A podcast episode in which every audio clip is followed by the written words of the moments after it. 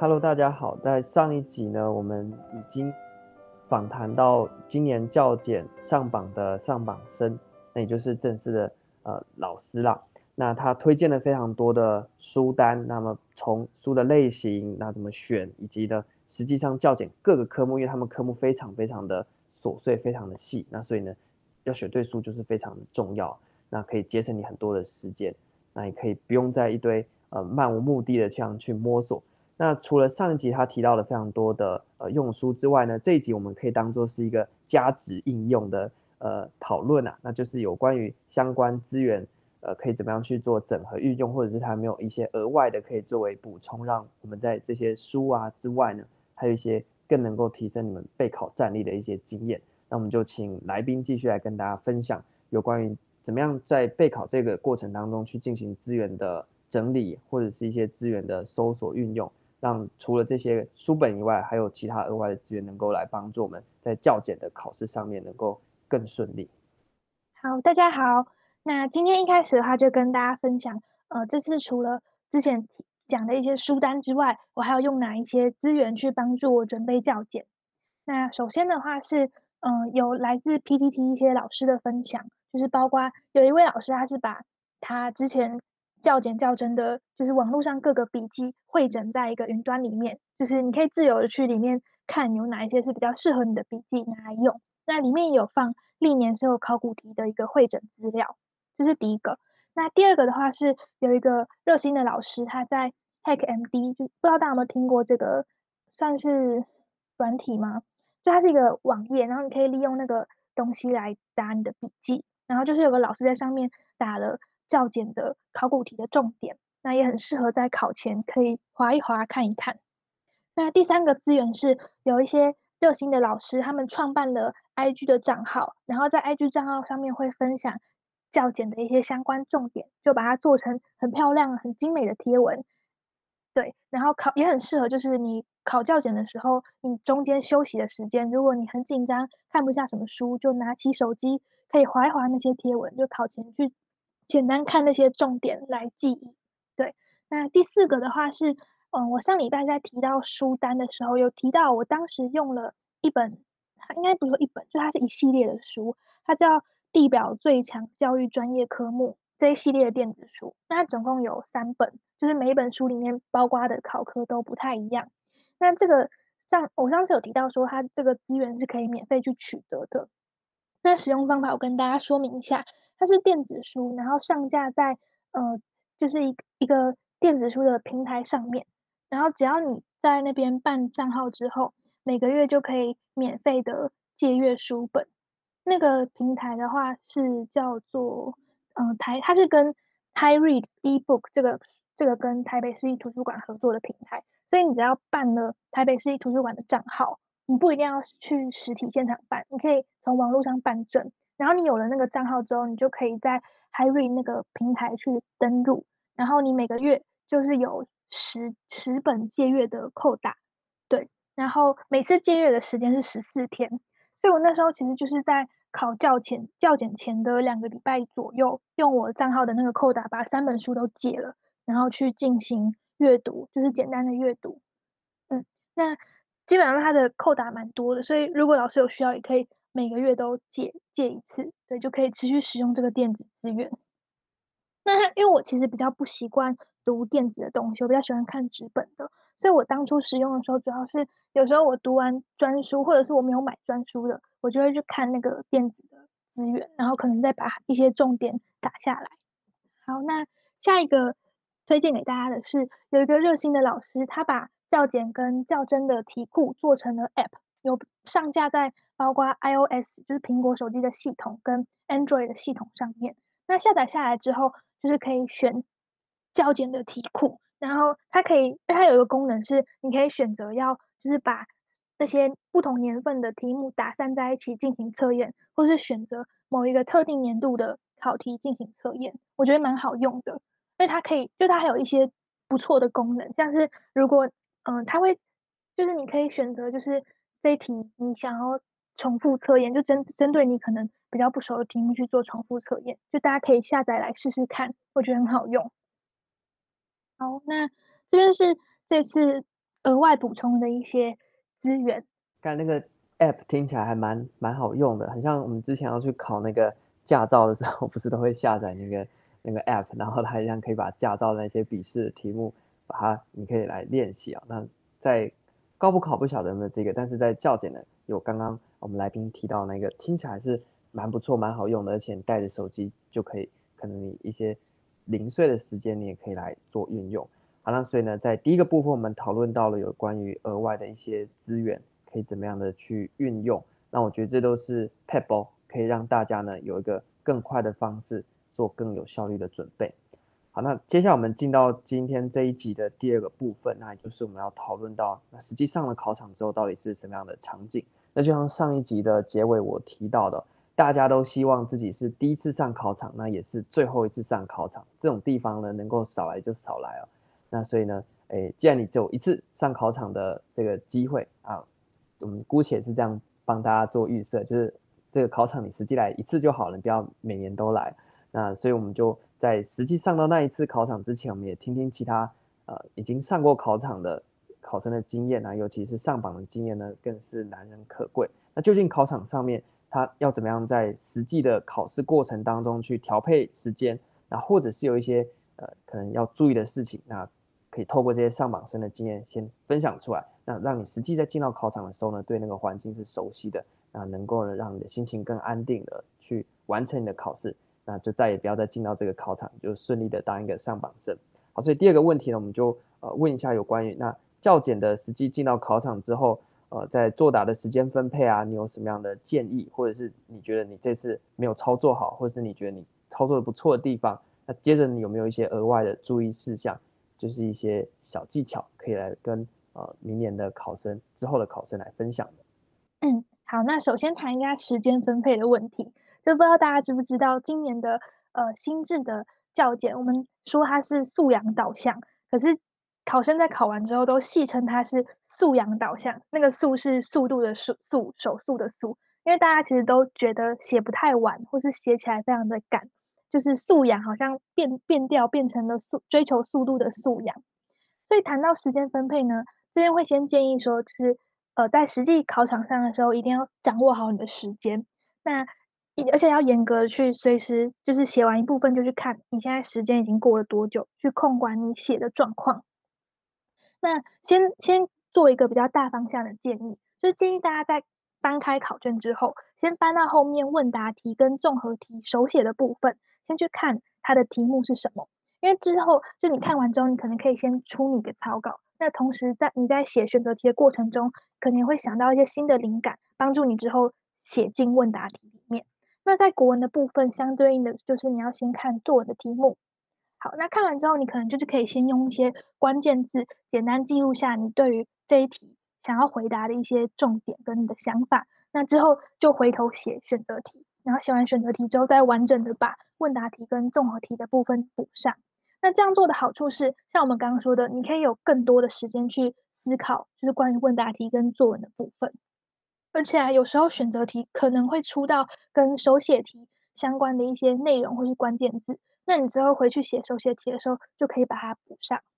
好，那这是大方向的建议。那实际在写的时候，刚刚有提到，我们一定要严格的去控管时间嘛，因为这次普遍来说，考生都觉得写起来时间上是偏赶的。那我们已经知道说。呃，之后应该会一样啦，就是我们今年的选择题是二十五题，之后应该也都是二十五题。那会建议大家选择题的部分呢，会掌握在十五到二十分钟之内完成，是一个比较好的时间。那这样的好处是，你可以留更多的时间给手写题，因为手写题写起来会花更多时间，然后占的分数又更重，所以要更好好的把握。所以你在写选择题的时候，其实如果遇到不会的题目，我会建议你。不要花太多时间思考，因为你写起来，你写起来就是要写快一点。那如果你有任何想不到或是不确定的，你可以先在题目那边做一个记号，然后就跳过它。等到你全部写完选择题之后，再回来稍微思考一下，但是也不要花太多时间。会建议你先至少选出一个答案，然后把答案卡画完之后，就直接进手写题。那手写题写完，有时间再回头去检查你的选择题，跟针对你刚刚可能还是不太确定的题目去做思考。那再来是我们在写手写题的时候，就像我刚刚说的，一开始你可以先用关键字列点，就确定你大概要写哪些项目，然后去构思好之后再进行下笔，就避免说你在写的时候可能因为没有先组织好，就一直涂涂改改，会浪费更多的时间。嗯，那最后是呃，就是大家应该在网络上就会读过很多。前辈就是很多老师或者学长姐就建议说，我们在写手写题的时候，我们每一题都要写一个前言跟结语。那前言结语到底要不要？其实有两派说法。有人说，其实批改老师是看关键字给分，所以你写到越多的关键字就越多分数。那前言结语相对来说可能没有那么重要。那我自己的话，我自己的想法是，我觉得要看时间跟你是否有想法。就如果你有时间有想法的话，那你就加个前言跟结语。那我自己这次写的状况是，呃，我的我只有在一开始第一第一个考科就是教育理念与实务，我有加前言跟结语，后面都觉得写起来会比较没有那么多时间，所以我其实都没有特别加。那分数的部分其实也也不会太差，就基本上都是二十几分，就满分是三十分嘛，我都有拿到二十几分。只有学习者那一科是。就我上次有提到，哎、欸，上上次、上上集有提到说，这次这科考了很多冷门的项目，就手写题好几题都是没有以前完全没有考过，或是不太会考的重点，所以那时候写起来本来就觉得不太顺，所以那科拿到就是快二十分，但没有二十分，我自己是觉得还好，嗯。所以前言这个部分就是给大家做一个参考，我自己觉得不一定要，是有当然好。但是没有的话，应该也没有关系。重点还是你的内容要足够把握到题目的重点。嗯，好，那接着的话就分享一些其他的注意事项，比较细部的东西。那首先是因为今年新制考题嘛，就多了综合题，所以它的答案卷有进行改版。那其实教检它的官网都会先提供相关的那个参考的范本，就是它的答案卷会长什么样子。然后它的一些作答规则都会先写出来。那建议考生们就是在考前就先去看过，就熟悉一下那个格式跟范例，知道可以怎么写，就避免说你可能到考场现场的时候才研究要怎么写，你有可能会写错。因为有时候有些范就是格式写错是有可能被扣分的，被扣这种分数还蛮可惜的。就建议这种小细节大家可以把握好。举例来说，像是手写题，就还有要求你要把题号标清楚，就是让老师知道你哪一题的答案是什么。那另外就是要注意答案卷的页数，因为他这次的那个答案卷做的很特别，他做的有点像是那种折页式，所以一开始翻的时候大家都很容易翻错页。我自己一开始翻也是有点傻眼，就有听到蛮多人有写错页面的，所以大家要注意答案卷的页数，它会标清楚，在答案卷的最上方会标说这是第几页，所以大家就是注意不要写错，然后要记得标题号。嗯那第二个注意事项是关于文具的部分，那会建议说，大家每一种文具都建议带至少两份，甚至你可以多带一些补充包，就避免你的笔如果当下真的出了什么状况，你可以随时去进行补救。那要带的文具啊，像是黑笔、蓝笔，因为一般它的那个手写题都会要求你用黑色或蓝色圆珠笔，所以这是必备的笔。那再来就是很重要的立可带，然后二 B 的铅笔。跟橡皮擦等等，那这边补充一个小小的东西，就是二 B 的画卡的那个笔、啊，它有分涂方格跟涂圆形的，我自己是都有带。那教检的话，它的格子是方格的，所以你其实也可以直接买方格的。嗯，这是一个小小的补充。那尺的部分呢、就是有听网友说小教的数学好像不能用那个有洞洞的尺，这个我没有到那么确定。就是老师们如果有小考小教的。可能就要再注意一下，呃，应该说大家都要注意一下啦。嗯，好，那最后一个是有些人会想要带透明桌垫去铺，因为你不知道现场那个桌子状况是怎么样。往年的话是可以去看考场的，但今年因为疫情关系，我们没有办法提前进去看考场。那我自己那原本是有要带，可是我考我考试当天忘记带了。然后考前的话是听有网友打去大考中心问，是说主要是要看现场监考老师给不给你用。所以实际状况就不太确定。那如果大家有顾虑的话，就是可以先带着，反正不行用的话就收起来嘛。那所以呢，以上就是有关于实际上到考场的时候是什么情况？那如果明年的状况，因为今年新制第一年嘛，那如果今年的状况没有被改善的话，明年想必大家还是会进行一番素养的挣扎，就是在速度的这件事情上面。那我想这个是因为我事后看起来好像蛮普遍，就大家都会有这个反应，觉得时间好像不太够，所以变成说，如果明年，呃，我们当然不能预设说明年就不会有这个问题，所以既然新制的第一年出现这个问题，那在呃之后的考试当中，我觉得可能是，嗯，准备要考教检的师培生可能要去注意说，在时间的控制上面要去留意一下。那具体来讲要怎么样去留意时间？我想刚刚来宾已经有给了一些。呃，指引的一些方向，那希望能够让大家上到考场的时候呢，诶，在时间这个控管上面能够不要那么紧张，因为考场上最忌讳就是紧张。那之后呢，他也分享到一些小技巧，像是一些呃文具啦，或者是一些呃作答卷啊等等的一些小细节。那我想这个是呃，当然事前的提醒是一定要提醒的，因为很多人上到考场就太紧张了，所以他那个卷子也都没有翻，然后作答可能都没有。呃，作答在正确的地方，那还是希望说大家在事前要先多把这些事情啊放在心里。那上到考场的时候呢，一件一件赶快，好像在在确认名单这样，然后一件一件把它确认好之后呢，你就可以安心的去进行你的作答。那无后顾之忧这样。好，那这一集呢，我们就延续上一集谈完的书单。那在前半部分，我们提供了呃相关的呃资讯的整理啊，还有一些额外的一些呃。资源的一些补充。那在下半段呢，我们实际上到考场，那透过上榜生的经验，告诉大家说考场上面会有什么样的状况，那么以及一些可以帮助你考试考得更顺利的一些小配包。好，那我们陆陆续续从上中下讨论到现在，我想呃已经用非常完整的一个呃讨论和一个分享的形式，让告诉大家说教检到底是怎么样的一个考试，那么它到底要怎么准备，以及上到考场的时候又是怎么样子的一个状况。那在最后呢，除了感谢来宾在这三集非常非常大方的分享之外呢，诶，我们是不是也可以来简单做一个总结？就是，就你一路修，因为其实教育学程，台湾的师培系统算是世界上少数非常非常复杂的哦。那你知道我们国家要训练一个拿到教师证的老师，在前面大家只觉得说他们考了一个教检拿到教师证，但是他们在师培中心的那个训练过程，他们的要求啊，他们的那个哇，真的是非常复杂。我看了之后都觉得。所以我之前原本有修，但是后来呢，我就临阵临阵脱逃，因为他的要求实在是太复杂了。那就是呃，我们看到的是他考了教检上榜，但是其实他前面花了可能呃两年甚至三年、四年的时间，在通过这一路的师培的训练，然后最终考完教检拿到这个教师证。那当然之后还有教证啦。那不过就你呃目前至少已经完成一个里程碑，就是完成了教检，然后取得了教师证。那呃，在最后，你可不可以用一个比较简短的方式，告诉目前还在念师培，在犹豫要不要继续念，或者是还没进师培，他考虑要不要来念师培的这些人，那就你的一路走来的经验，有没有一些可以简单来分享的心得或者是建议的？嗯，建议的话，我会建议说，如果就是大家在考师培之前，或是已经进来师培之后。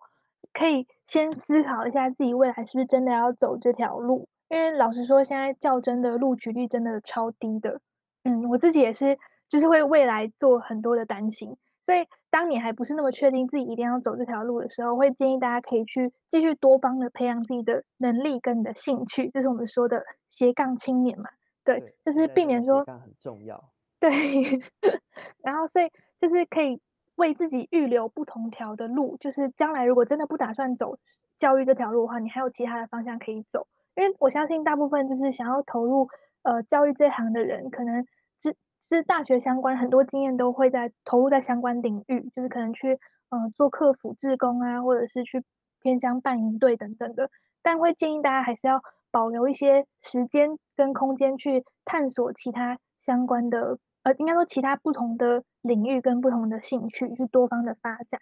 嗯，就避免说将来可能 走到校正这条路想要放弃的时候，却发现自己好像没有其他地方可以去，是一个小小的建议。然后，呃，因为我当初其实也是很热血啊，就是对教育有一腔热忱，才会走上师培跟走上那个教育这条路嘛。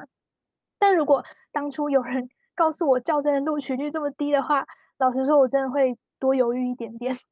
嗯，所以就是大家可以在还在摸索的过程中，可以继续去多多的培养其他的能力，这是给大家的一点勉励。那最后我也想要针对，就是用我们的这节主题还是跟教检的准备有关嘛，我也想要针对教检这部分做一个简单的结语。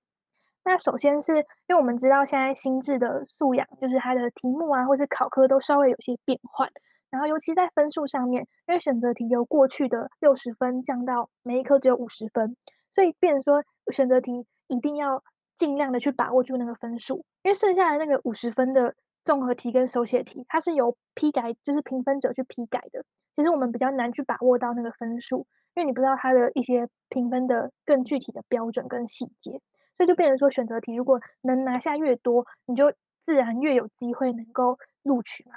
那第二个是，呃，其实从第一集到现在，我们讲了很多的一些读书的书单、读书的方式，就是给大家很多的建议。那相信大家在听这一集之外，认真的考生们应该其实也找了很多其他相关的文章，或是别人分享的心得文来看。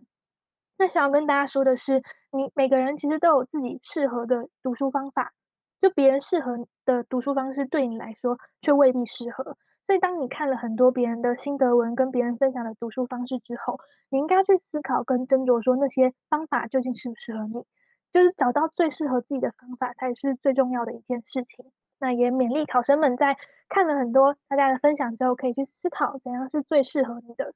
嗯，好，那就分享到这边，谢谢大家，就是这几集的聆听，感谢。三集下来，真的是讨论的非常多的内容。那我们一样在，还是要再恭喜一次，然后并且表达我们三集下来对于哦我们今天来宾的感谢。他真的是倾囊相授。我觉得如果你是师培生的话，听到这个可以让你少走好好好长一段路，那可以更快的进到整个教检的过程。那我们就再一次的感谢来宾啊，恭喜他。那希望他之后的实习啊，还有之后的教检都非常的顺利。那我们这一集呢就到这边，如果任何的问题也可以到我们的 IG 来私讯，然后会再转达给他。如果有机会的话，也可以邀请他来再针对呃大家的提问，他再录一集来回答都是 OK 的。好，那就感谢大家聆听，我们就到这边，拜拜，拜拜。